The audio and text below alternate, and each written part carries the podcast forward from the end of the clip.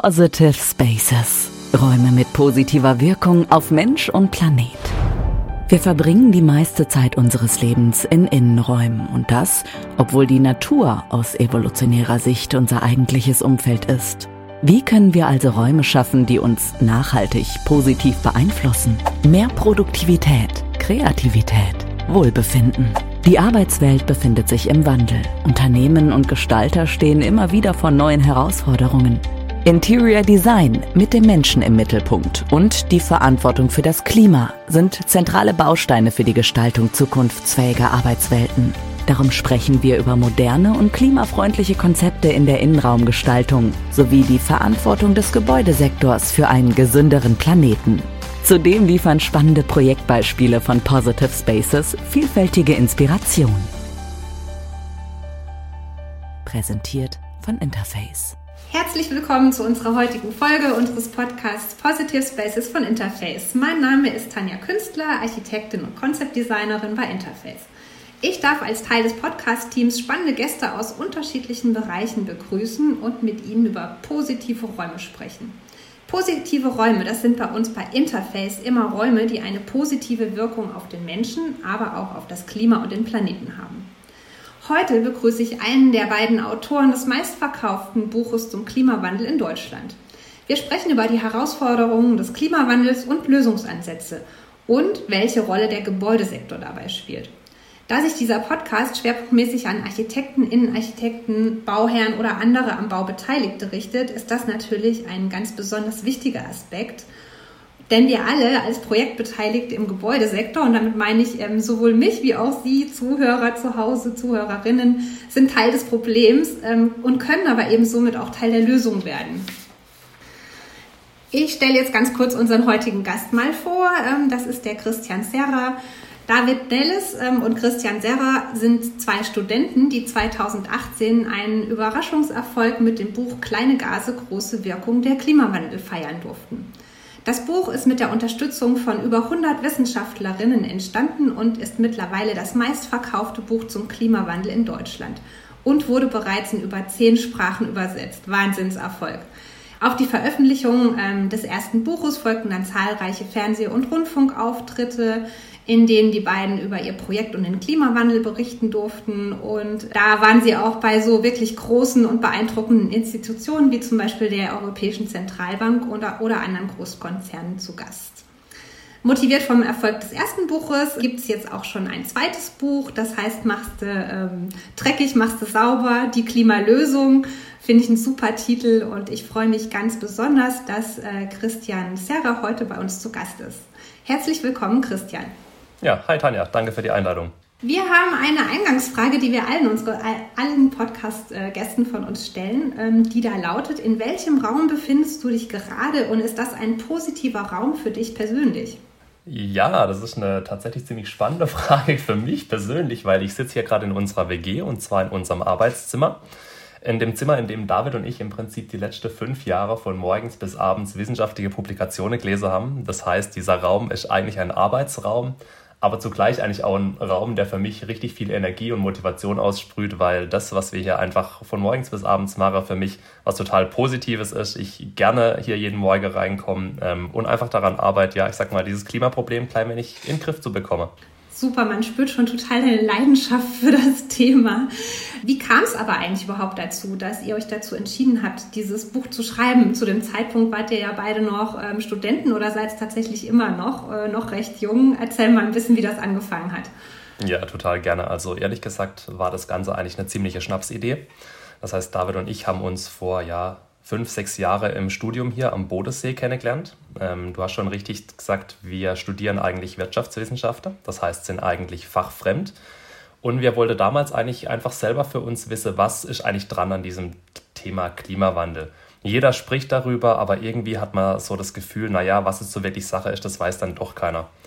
Und um es kurz zu machen, damals hatten wir einfach ein Buch gesucht, was die Sache mal ganz kurz und anschaulich für uns erklärt, weil als Student hat man dann doch keine Lust, nicht nochmal ein dickes Fachbuch zu lesen. Und so ein Buch haben wir einfach nicht gefunden. Und dann sind wir ins Internet gegangen, haben gegoogelt und haben gesehen, hey, irgendwie gibt es einfach sowas nicht. Und dann haben wir gedacht, ja komm, die Semesterferien stehen an, lass uns mal unsere Praktika absagen und lass uns doch einfach mal versuchen, so ein Buch zu schreiben. Dann ist eins aufs andere gefolgt. Ähm, die Semesterferien waren natürlich fertig. Unser Buch war nicht fertig. Wir haben das Thema absolut unterschätzt und haben dann unser Studium für zwei Jahre pausiert, haben von morgens bis abends ähm, recherchiert und hatte dann auch zum Glück die Unterstützung, wie du anfangs schon sagtest, von über 100 Wissenschaftlerinnen und Wissenschaftler, die uns einfach während unserer gesamten Arbeit auf die Finger geschaut haben und mit denen dann dieses erste Buch entstanden ist. Genau, das war so unser Einstieg in das Thema. Ja, finde ich echt mega. Ähm, und das mit den Wissenschaftlern interessiert mich aber tatsächlich auch. Ähm, das habe ich mich wirklich in der Vorbereitung zu dem Podcast gefragt. So, okay, ihr habt ja zum Teil auch wirklich namhafte Wissenschaftler mit an Bord gehabt. Ähm, wie ist denn das, wenn da so zwei total unbekannte Studenten anrufen und sagen, hallo, wir bräuchten hier mal Unterstützung? Trifft man da auf offene Ohren oder wie ist das? Ja, die waren natürlich anfangs schon ein klein wenig verdutzt, kann man sagen, weil die haben sich sicherlich zurecht gedacht, okay, was wollen jetzt die zwei BWLer da? Das kann doch gar nicht gut gehen, war so das Credo von viele. Ihr habt ja gar keine Ahnung und vor allem, als wir dann das Konzept erklärt haben, dass wir eigentlich auf nicht mal eine halbe DIN A4-Seite immer ein Thema zusammenfassen wollen, wozu diese Wissenschaftlerinnen und Wissenschaftler ihr ganzes Leben schon forschen, da haben uns zu Recht die meisten schon so ein klein wenig den Vogel gezeigt. Ähm, aber zum Glück konnten wir dann eigentlich während der ganzen Recherchephase und während dem ganzen Erstehungsprozess die meiste davon überzeugen, dass das Ganze doch ganz gut klappt. Und ich glaube, es war unser ganz großer Vorteil, dass wir fachfremd sind, weil nur so haben wir uns wirklich auf die wesentlichen Dinge fokussieren können und im Prinzip alles links und rechts liege Klasse, was ja den allgemein interessierten Bürger eigentlich nicht wirklich interessiert. Naja, genau, ihr wart ja sozusagen quasi selber die Zielgruppe, weil ihr eben nicht Fachleute wart. Ähm, genau. Genau. Und gerade dieses ähm, wissenschaftlich fundiert, ähm, dass es wirklich alles absolut Hand und Fuß hat, ähm, ist, glaube ich, auch nochmal ein echt ähm, wichtiger, ganz wichtiger Punkt in den zwei Jahren, in denen ihr so intensiv recherchiert habt und Informationen zusammengetragen habt, ihr habt ja dann euren Kenntnisstand auch extrem erweitert, ähm, wie du selbst gesagt hast, irgendwie. Welche Erkenntnisse haben denn dich jetzt ganz persönlich so am meisten überrascht oder vielleicht auch Angst gemacht? Oder was, wo sagst du, Mensch, da, das hat vielleicht für mich auch nochmal so ein ganz neues Thema aufgemacht, von dem du überhaupt gar keine Ahnung hattest? Ja, auf jeden Fall. Ähm, ich muss gestehen, ich bin auch so ein klein wenig an dieses Thema Klimawandel rangegangen mit dem Gedanke, okay, es wird wärmer, die Gletscher schmelzen, irgendwo steigt dann der Meeresspiegel dadurch. Aber was ich persönlich einfach gar nicht auf dem Schirm hatte, war, wie direkt eigentlich diese Erwärmung jeden von uns trifft, und zwar über gesundheitliche Auswirkungen. Das war wirklich so ein Aha-Moment, wenn man sieht, okay, durch den Klimawandel wird die Hitzebelastung immer häufiger, das heißt Hitzewelle oder Hitzetage, an denen es einfach extrem heiß oder auch schwül ist. Das führt zu einer Verschlechterung von Herz-Kreislauf-Erkrankungen. In Deutschland verlängert sich die Pollensaison oder aber dadurch, dass es immer wärmer wird, können sich bei uns neue allergieauslösende Pflanzen, wie so eine Ambrosia zum Beispiel, da hat mal der ein oder andere schon davon gehört, etablieren. Und diese Auswirkungen, wo man eigentlich so gar nicht auf dem Schirm hatte, wo man aber ja immer mehr merke wird und auch an der Sterblichkeit in Deutschland schon sieht im Sommer, das war dann doch so ein Moment, wo ich gedacht wow, hm, okay, das habe ich jetzt irgendwie gar nicht auf dem Schirm gehabt. Und das war schon so einer der Punkte, wo ich echt immer noch am Schlucke bin, wenn ich da äh, dran denke und wieder was Neues dazu lese. Ja, ich glaube, das ist echt so ein ganz, ähm, ganz wichtiger Punkt, wo wir auch gerade an so einem ganz wichtigen Punkt in der Debatte sind, dass immer mehr Leute das verstehen. Die Weltgesundheitsorganisation hat ja jetzt auch kürzlich gesagt, dass eben wirklich der Klimawandel die größte Bedrohung für unsere Gesundheit und unser Wohlbefinden ist in Zukunft. Und ähm, ich glaube, dass der Zusammenhang ähm, auch glaube ich persönlich wirklich ganz wichtig ist, um noch, um noch mal viel mehr Leute für das Thema zu sensibilisieren, weil es eben nicht irgendwo stattfindet, ne, in der Arktis oder weiß der Kuckuck in äh, Afrika in der Wüste, sondern das ist irgendwie bei uns äh, jeden Tag vor der Haustür äh, sozusagen. Ich weiß, dass das Thema super komplex ist. Ähm, äh, du hast jetzt mal eine Challenge von mir und sollst äh, bitte einmal in aller Kürze ähm, für die ZuhörerInnen, die sich vielleicht noch nicht so intensiv damit beschäftigt haben, erklären, wie funktioniert der Treibhausgaseffekt und warum ist CO2 eben wirklich dieser äh, wichtige Faktor, der das Ganze so ähm, negativ beeinflusst? Ja, das ist eigentlich die entscheidende Frage, weil der Treibhauseffekt ist die Ursache für den Klimawandel. Und vorneweg möchte ich sagen, wir können Gott froh sein, dass es diesen Treibhauseffekt gibt, weil Treibhausgase wie eben CO2, aber zum Beispiel auch Methan, was ja in der Landwirtschaft entsteht, sind in der Atmosphäre und die haben die schöne Eigenschaft, dass sie Wärmestrahlung aufnehmen können und damit einen Teil dieser Wärmestrahlung wieder abgebe in alle Richtungen, also die Erde erwärme. Und ohne diesen Effekt, diesen Erwärmungseffekt, wäre es hier auf der Erde so kalt, dass Leben überhaupt nicht möglich wäre. Das heißt, wenn man über einen Treibhauseffekt spricht, muss man sich erstmal klar machen, dass es eigentlich was Positives ist. Das große Problem daran ist natürlich, dass seit der Industrialisierung wir Menschen durch die Verbrennung von Kohle, Öl und Gas hauptsächlich immer mehr CO2 in die Atmosphäre ausstoßen, also ein Treibhausgas. Das verstärkt diesen Erwärmungseffekt und damit haben wir eben dieses Problem, dass es weltweit immer wärmer wird.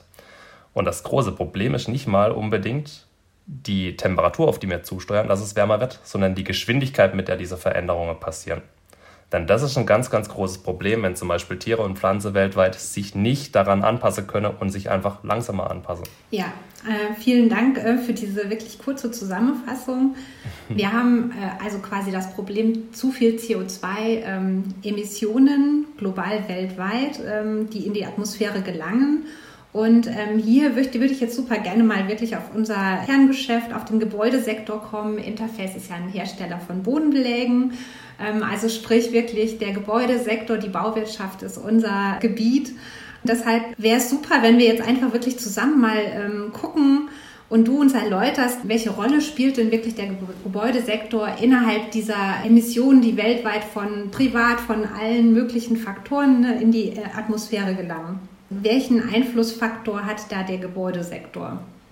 wenn man sich den Gebäudesektor anschaut, also wenn es um die Lösung des Problems geht, dann kann man ja immer erstmal schauen, wo entstehen denn überhaupt diese Treibhausgase? Also wo habe ich einen Hebel, dass ich überhaupt was verändern kann?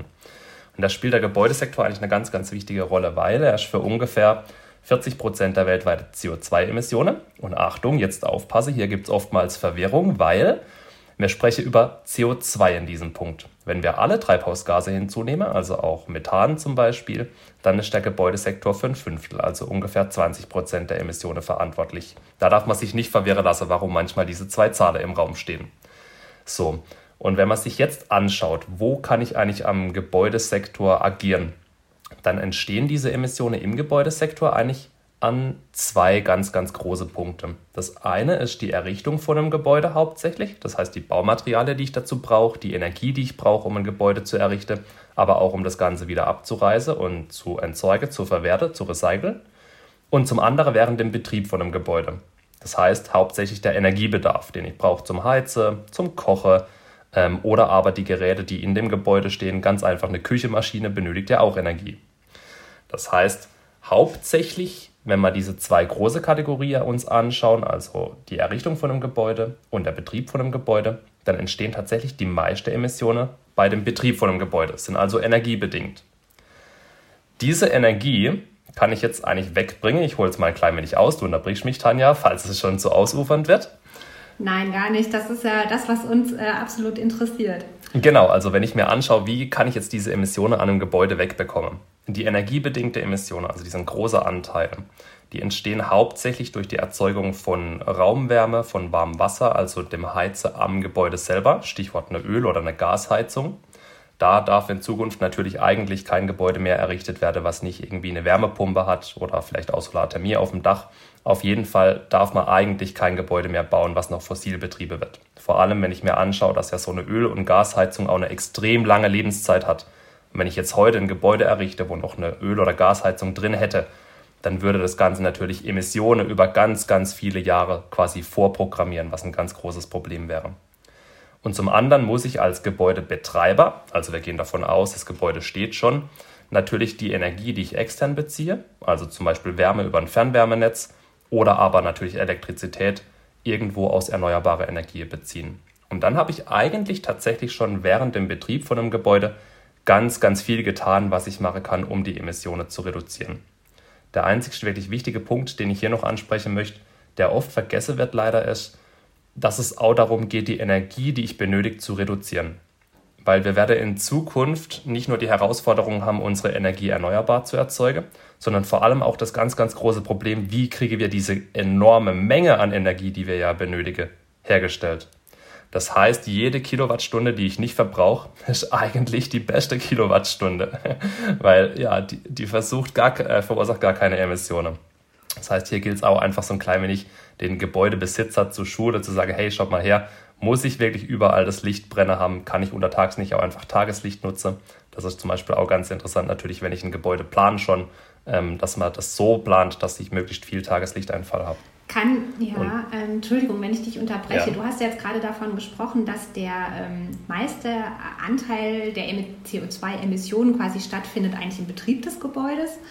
Hast du da eine Zahl für mich, wie viel Prozent das ungefähr sind, ähm, die Erstellung ähm, im Gegensatz zum Betrieb des Gebäudes, damit wir da so eine Vorstellung haben? Ja, das ist ein ganz, ganz guter Punkt. Jetzt bin ich mal so ein klein wenig frech und schlage unser neues Buch auf dazu, weil da stehen diese Emissionen genau drin. Das große Problem daran ist, dass ich von der Baubranche meistens nur in diese Rechnungen die Zement- und Stahlemissionen habe da drin.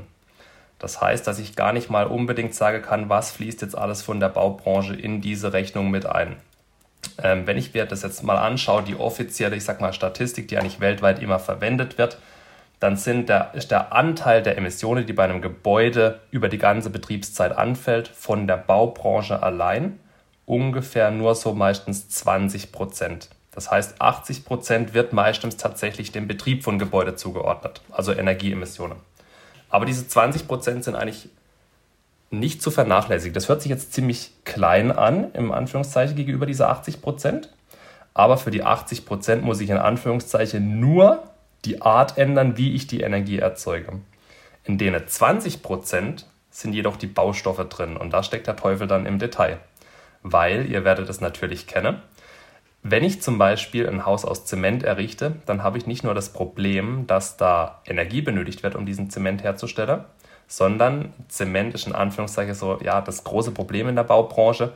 Im Prozess der Zementherstellung, also wenn ich diesen Kalkstein, den ich dazu benötige, zerkleinere, wird dadurch CO2 frei.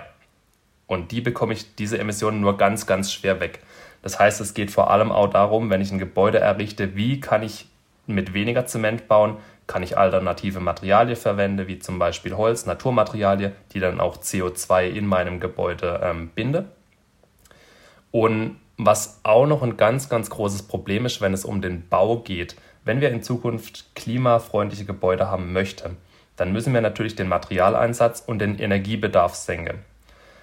Das große Problem ist, dass in entwickelte Länder der Bedarf aber nicht sinkt, sondern zunimmt und vor allem dadurch, weil die Wohnfläche pro Person immer weiter steigt.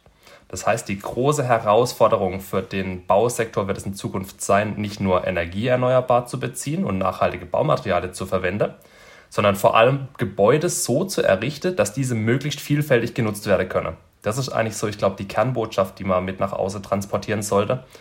Ein kleines Beispiel vielleicht mal, wenn ich als Unternehmen jetzt ein neues Büro errichte, eine neue, vielleicht sogar Konzernzentrale, wo ich große Besprechungsräume drin habe, dann kann ich ja bei der Planung schon sagen, hey, ich möchte diese Räume abends zum Beispiel zu Kultur- oder Veranstaltungszwecke auch zur Verfügung stellen. Da muss ich vielleicht die Sanitäranlage ein klein wenig anders planen, wie ich das jetzt machen würde, wenn ich da nur unternehmensintern drin wäre. Aber es hat einen schönen Vorteil, dass dieses Gebäude auch abends nicht leer steht, dass es genutzt werden kann, dass ich nicht extra ein Gebäude brauche, um diese Veranstaltungen abzuhalten. Und das ist eigentlich die ganz, ganz große Aufgabe, sich immer zu überlegen, okay, jetzt braucht es wirklich ein neues Gebäude? Und wenn es dieses Gebäude braucht, wie schaffen wir es, dass am Wochenende genutzt wird, dass es abends genutzt wird? Kann ich vielleicht noch mit einem zweiten Unternehmen mich zusammentun, wo vielleicht nachts sogar eine Verwendung dazu hat? Aber Hauptsache, die Fläche steht nicht leer. Das ist ganz, ganz wichtig. Ja, oder überhaupt einfach zu überdenken, welchen Flächenbedarf habe ich tatsächlich. Ne? Das ist ein bisschen zu ähm, reduzieren, kompakt zu halten, ähm, Stichwort Flächenfraß. Genau, du hast vorhin auch ein schönes Stichwort geliefert, da möchte ich jetzt äh, doch unseren ZuhörerInnen auch nochmal kurz äh, daran erinnern, dass, ähm, dass, dass der Punkt CO2-neutrale Baumaterialien natürlich auch ein wichtiger Punkt ist und Interface ähm, sieht er als Hersteller ähm, von einem Bauprodukt, also sprich den Bodenbelegen, natürlich auch absolut seine Verantwortung. Und wir haben da sehr viel dran gesetzt, dass unser gesamtes Portfolio eben wirklich jetzt mittlerweile CO2-neutral ist, egal ob es eine Teppichfliese oder ein Vinylbelag ist oder auch die Nora Kautschukbeläge. Und ähm, wir sind ähm, ja da absolut in Richtung Zukunft unterwegs, haben dieses Jahr bereits die ersten ja, Kollektionen ähm, auch vorstellen können, die CO2 ähm, tatsächlich sind. Und ähm, ich glaube, das ist äh, wirklich ein wichtiger und guter, ähm, eine gute Botschaft auch nochmal bei der Auswahl von den Materialien, einfach zu gucken, ob es da ähm, jetzt auch in allen verschiedenen anderen Gewerken ne, Hersteller gibt, die schon direkt äh, Produkte anbieten, die vielleicht von Haus aus schon CO2-neutral sind zum Beispiel. Jetzt hast du schon einiges gesagt, tatsächlich, was man alles äh, für Maßnahmen treffen kann. Was wären denn aus deiner Sicht so vielleicht wirklich die drei wichtigsten Maßnahmen? Also so wirklich, ähm, wenn jetzt äh, der Architekt oder der Bauherr nächstes Mal in der, in der Bauherrensitzung sitzt ähm, und entschieden wird, ähm, was sind die drei Maßnahmen, die auf jeden Fall auf dem Schirm sein sollten? Ja, das ist eigentlich ziemlich einfach zu merken. Und zwar die drei Stichworte laute Energie, Baumaterialien und dann Suffizienzmaßnahme. Ich glaube, über die ersten zwei Punkte haben wir ziemlich gut gesprochen. Energie bedeutet erneuerbare Energien und Energie einzusparen. Das sind wichtige Punkte. Baumaterialien bedeutet die Verwendung von nachhaltigen Materialien, hauptsächlich Naturmaterialien. Und jetzt Suffizienzmaßnahme ist ein Punkt, der leider immer vergessen wird. Das sind Maßnahmen, die nicht technisch sind, die aber den Energie- und Materialbedarf reduzieren. Also sowas wie, wie kann ich mein Gebäude die ganze Zeit nutzen. Ähm, das ja, spielt da vor allem eben rein, weil es halt, äh, ich sage jetzt mal, diesen größten Emissionstreiber, nämlich dem Flächeanstieg bei uns entgegenwirkt. Und da gehört es eigentlich auch dazu, dass ich sage jetzt mal, das Gebäude nicht aufhört mit der Errichtung, sondern dass ich mir auch, ich sage mal, überlege, wie kann ich die Gebäudenutzer hinterher im Prinzip schule, dass sie ihr Gebäude möglichst effizient verwenden. Das heißt, zu so sage, hey, schaut mal her, muss überall das Licht brennen. Wie lüfte ich richtig? Ähm, was macht die optimale Heiztemperatur aus und so weiter und so fort. Welche Geräte stelle ich mir da rein? Das heißt, diese Suffizienzmaßnahme, die sollte ich auf jeden Fall beim Bau auch schon mit ansprechen, weil natürlich, wieder Beispiel von vorher, wenn die Sanitäranlage an der falschen Stelle sind, dann macht das einfach eine Nutzung für die Öffentlichkeit hinterher, zum Beispiel in meinem Bürogebäude, ziemlich unmöglich. Da gibt es auch schon ganz spannende Ansätze tatsächlich und ähm, das äh, hat dann auch zum Teil Auswirkungen natürlich auf so eine Stadtentwicklung. Wir alle wünschen uns ja auch zukunftsfähige und lebenswerte Städte und da ist es auch eigentlich schön, wenn man dann wirklich ja, lebendige Stadtquartiere hat und so ein Unternehmen dann äh, vielleicht auch tatsächlich teilhat an der lokalen Gemeinschaft. Wir sind eigentlich dann äh, so mit diesen Lösungsansätzen, mit den konkreten inhaltlich bei eurem zweiten Buch angekommen. Heißt, äh, machst du dreckig, machst du sauber, die Klimalösung. Ähm, finde ich, ein super Titel. Ähm, genau, im ersten habt ihr euch ja eher damit beschäftigt, wirklich überhaupt das Problem erstmal zu beschreiben, aufzudröseln und jetzt habt ihr euch mit den äh, Lösungsansätzen beschäftigt. Glaubst du denn, äh, nachdem du dich da jetzt so intensiv reingearbeitet hast, dass der Mensch noch schaffen kann und wird, den Klimawandel zu stoppen? Ja, das ist eine sehr schwierige Frage. Was wir auf jeden Fall positiv sagen können aus all unseren Gesprächen mit Wissenschaftlerinnen und Wissenschaftlern und all unserer Recherche, die wir selber angestellt haben, rein technisch ist das Ganze gar kein Problem. Es kann eigentlich maximal nur an unserem Wille scheitern, Klimaschutz in die Tat umzusetzen. Wenn wir das Ganze wollen, dann wird es funktionieren. Wenn wir es halt nicht wollen, dann halt nicht. Das ist eigentlich auch die Botschaft, die wir immer jedem Politiker, jeder Politikerin mitgeben. Mich persönlich macht das Ganze ähm, oder stimmt eigentlich so weit positiv, dass ich sehe, wie viele junge Menschen sich mittlerweile für das Thema engagieren. Und vor allem auch die Generation, die jetzt dann aus dem Studium schon rauskommt, ähm, aber auch in der älteren Generation ähm, sieht man einfach, dass sich Unternehmen verändern, dass sich Kommune äh, zusammensetze, so überlege, wie kriege ich da jetzt was bewegt und dass diese Motivation, die es braucht, eigentlich im Gange ist. Deswegen bin ich persönlich da positiv gestimmt. Es wird nur gelingen, weltweit den Klimawandel zu stoppen, wenn wir bereit sind, Klimaschutz Hand in Hand mit Entwicklungsländern anzugehen. Denn diese brauchen einfach für die Umsetzung unsere Unterstützung, die Unterstützung von Industrienationen. Und da wurde ja bei Paris, auf der Paris-Konferenz, wo dieses 1,5 bzw. 2 Grad Ziel verabschiedet wurde, wurde festgelegt, dass jedes Jahr 100 Milliarden Euro bzw. US-Dollar für den Klimaschutz in Entwicklungsländer zur Verfügung gestellt werden soll. Und ähm, du hast es selber angesprochen, so viele junge Leute sind ja im Moment wirklich auch aktiv und ich finde es total toll. Ich bin selbst auch Mutter von zwei Kindern, die sind noch im ja, Schulalter, aber ähm, ja, mich treibt es natürlich auch so ein bisschen an, wirklich, ne, was für eine, was für eine Welt hinterlassen wir den Kindern, die jetzt kommen oder dann auch vielleicht den Enkeln später und ähm, was für eine Zukunftsperspektive haben die. Und ähm, da ist natürlich die bekannteste Bewegung Fridays for Future ganz klar. Ähm, verstehst du oder versteht ihr euch zusammen mit David auch Teil dieser Bewegung Fridays for Future? Also ganz direkt von Fridays for Future nicht. Wir hatten tatsächlich jetzt gar nicht so große Anknüpfungspunkte zusammen. Ich finde die Bewegung absolut sinnvoll, weil nur weil Fridays for Future so stark auf der Straße war, ähm, hat das Thema einfach so viel Medienpräsenz bekommen. Und das ist so entscheidend, damit auch wirklich, ich sage jetzt mal, Druck auf die Politik kommt und dass sich was bewegt. Ich würde eher sagen, wir sind parallel zu Fridays for Future und unterstützen uns gegenseitig. Wir versuchen, ähm, ich sage jetzt mal, mit unserer Wissenschaftskommunikation das, was eigentlich umgesetzt werden muss, an die Öffentlichkeit zu transportieren. Und Fridays for Future sorgt für den nötigen Druck und dass dieses Wissen dann auch, ich sage jetzt mal, Gehör bekommt. Das heißt, ähm, ohne beides würde es wahrscheinlich nicht gehen, aber ganz, ganz konkret bei Fridays for Future sind wir nicht. Aber ihr kennt vielleicht die Akteure dort oder gibt es da Kontakte? Okay. Ja, auf jeden Fall. Wir haben auch schon als mal geskypt und sowas. Das natürlich, man tauscht sich aus. Ähm, genau. Hm. Manchmal äh, taucht ja so das äh, Stichwort Klimadepression auf. Kennst du das auch, so ein Gefühl der Ohnmacht oder so, äh, so ein Gefühl von irgendwie ähm, am besten lassen wir es, weil wir schaffen es eh nicht? oder was hilft vielleicht dagegen, wenn man so Momente der Frustration hat?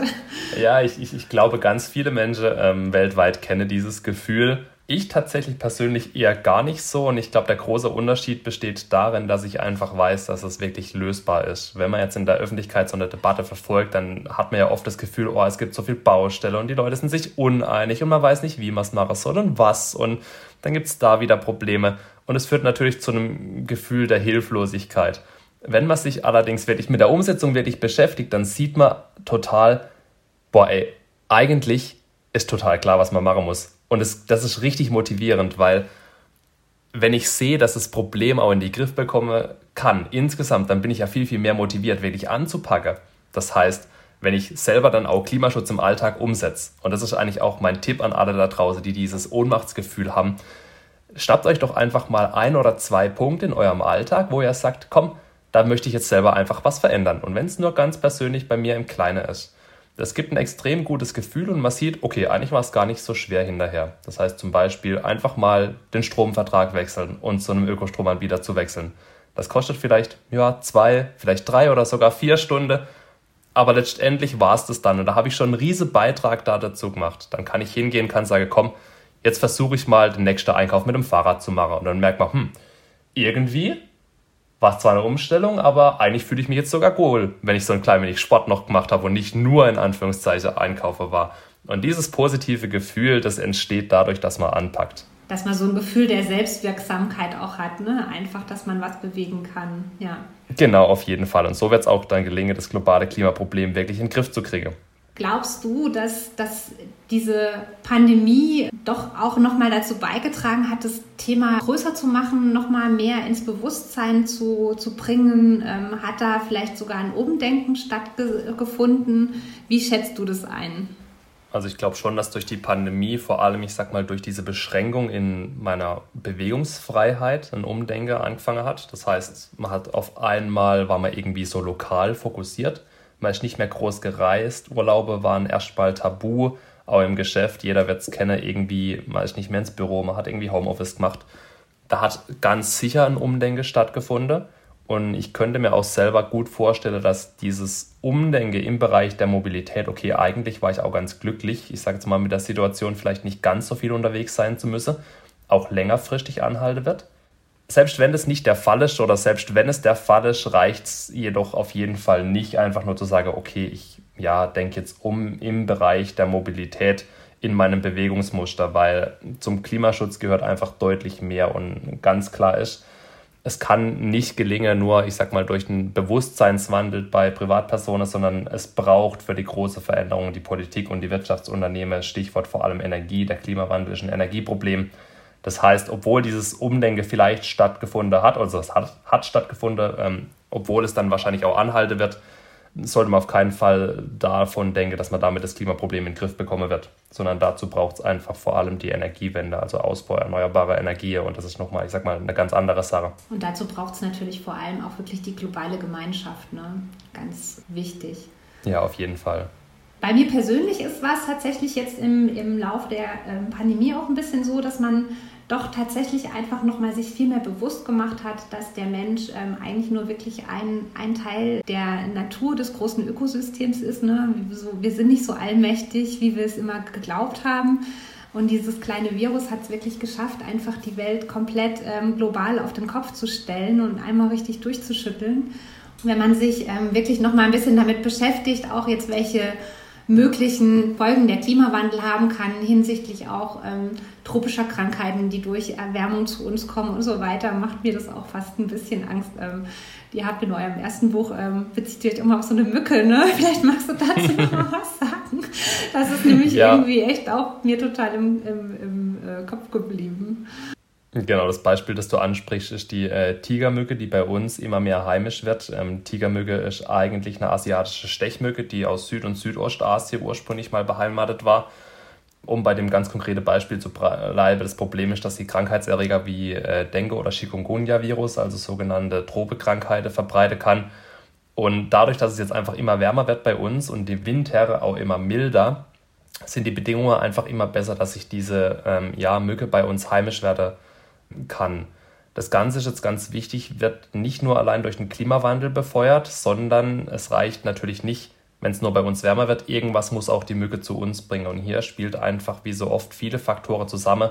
Hier ganz konkret die Globalisierung. Das heißt, wenn zum Beispiel durch Reiserückkehrer oder aber durch den äh, Transport, das heißt Containerschiffe, da einfach sowohl die Mücke eingeschleppt werden kann, als auch dann zum Beispiel das Virus, das wieder weiter übertragen werden kann, dann geht man einfach davon aus, dass in Zukunft auch die Gefahr, sich mit Drogekrankheiten bei uns hier in Europa und auch in Deutschland vermehrt zu infizieren, steigt dadurch. Und das sind genau die Beispiele, auch wenn du sagst, das ist was, das blieb dir im Kopf, das hat man wahrscheinlich noch nie gehört. Ähm, aber es sind einfach diese Dinge, was auch beim Klimawandel eigentlich das äh, ja, Erschreckendste ist, dass es jetzt nicht so das große eine Problem gibt, wo man sagt, okay, der Gletscher schmilzt und das ist ein riesiges Problem, also lass uns den Gletscher angehen sondern es sind diese ganz, ganz viele verschiedene kleine Dinge, die überall auf der Welt passieren, was das Ganze so unübersichtlich mache, aber auch in Summe eben diese große Gefahr darstelle. Und wenn man es auf den Punkt bringen möchte, dann geht es beim Klimaschutz halt einfach darum, dass wir die Lebensqualität auf unserer Erde für uns und alle nachkommende Generationen erhalten. Das ist eigentlich so das, um was es beim Klimaschutz geht. Sehr gut. Also das ist fast so ein gutes Schlusswort. Dem kann ich jetzt gerade gar nichts mehr hinzufügen, außer unserer Abschlussfrage, die wir nämlich unseren Podcast-Gästen immer stellen. Also der Podcast richtet sich ja auch vor allem an die Büro- und Arbeitswelt. Daher lautet die Frage, wie stellst du dir die Arbeitswelt im Jahr 2030 vor? Das ist jetzt zwar nicht dein Kernthema, aber vielleicht kannst du trotzdem durch deine Brille auch dazu was sagen. Ja, auf jeden Fall. Um mal durch meine Brille gesprochen ähm, anzufangen. Natürlich ganz, ganz schön finde ich persönlich auch einfach kurze Arbeitswege. Das heißt, es muss nicht nur unbedingt Homeoffice sein, das kann aber einfach sein, dass ich die Möglichkeit habe, nah an meinem, ja, an dem Sitz von meinem Arbeitgeber zu wohnen, dass ich da morgens hinspazieren kann, dass ich da mit dem Fahrrad hinfahren kann. Das heißt, es gilt vor allem in Zukunft auch für die Baubranche zu überlegen, dass ich nicht nur in Anführungszeichen mal ein Industrieviertel habe und dann habe ich ein Wohnviertel, sondern wie kann ich das Ganze einfach schön miteinander vereinen. Das würde ich mir eigentlich so für die Zukunft wünschen. Was ich persönlich selber auch noch wirklich ein ganz großer Zugewinn an Lebensqualität finde würde, wäre sowas wie eine Vier-Tage-Woche. Das heißt nicht mehr zu sagen, ich arbeite jetzt jede, Stunde, äh, jede Woche 40 Stunden, sondern vielleicht arbeite ich jede Woche nur noch 32 Stunden, habe dadurch einfach mehr Zeit für Freunde, für Familie, kann mich irgendwie ehrenamtlich engagieren, was aus persönlicher Sicht ein Zugewinn an Lebensqualität wäre und aus Klimasicht auch noch den schönen Beigeschmack hätte, dass dadurch eigentlich auch durch das verringernde Einkommen weniger konsumiert werden würde und damit auch die Emissionen sinke. Das heißt, es wäre zum Beispiel sowas, wo man sieht, hey, obwohl man in Anführungszeichen seine Bedürfnisse zurückschraubt an dem, was mit Emissionen verbunden ist, wird Lebensqualität hinzugewonnen, da ich einfach mehr Freizeit habe, mich mehr mit Familie und Freunde treffen kann. Und das finde ich eigentlich eine ziemlich schöne Vorstellung. Und ähm, ja, in meinem Umfeld und auch mit ganz, ganz vielen, die jetzt schon im Berufsleben stehen, die sagen auch immer, ja, also bei so einer Vier-Tage-Woche oder einfach einer reduzierten Arbeitszeit, da wäre ich voll dabei. Ja, das ist echt so spannend, dass äh, ihr, wenn ich dich jetzt mal so als Vertreter dieser ähm, jungen Generation sehe, die jetzt auf den Arbeitsmarkt kommt, äh, wirklich, dass, dass ihr da einfach ganz andere Maßstäbe nochmal ansetzt, Statussymbole in Frage stellt und echt andere Prioritäten setzt. Und ähm, ich glaube, das wird äh, Unternehmen tatsächlich in äh, bereits naher Zukunft tatsächlich ein bisschen vor, vor Herausforderungen stellen oder die Aufgabe einfach stellen, da ein bisschen umzudenken das kann aber auch definitiv ähm, absolut positiv sein und äh, hinterher für alle Arbeitnehmer positive Effekte haben. Ja, genau. Hm. Super, Christian. Ich bedanke mich ganz herzlich bei dir. Ja, gerne. Das war's ähm, für heute mit unserer Folge ähm, von Positive Spaces. Hört gerne nächstes Mal wieder rein, wenn wir dann auch wieder spannende Gäste haben, entweder aus dem Bereich Interior Design ähm, oder mal ein konkretes Projekt vorstellen oder andere ähm, Klimaexperten wie heute und uns weiterhin mit Positive Spaces beschäftigen. Ich sage für heute Tschüss und habt noch einen schönen Tag. Bis dahin, Tschüss. Das war's für heute. Freuen Sie sich auf die nächste Folge von Positive Spaces. Räume mit positiver Wirkung auf Mensch und Planet. Präsentiert von Interface.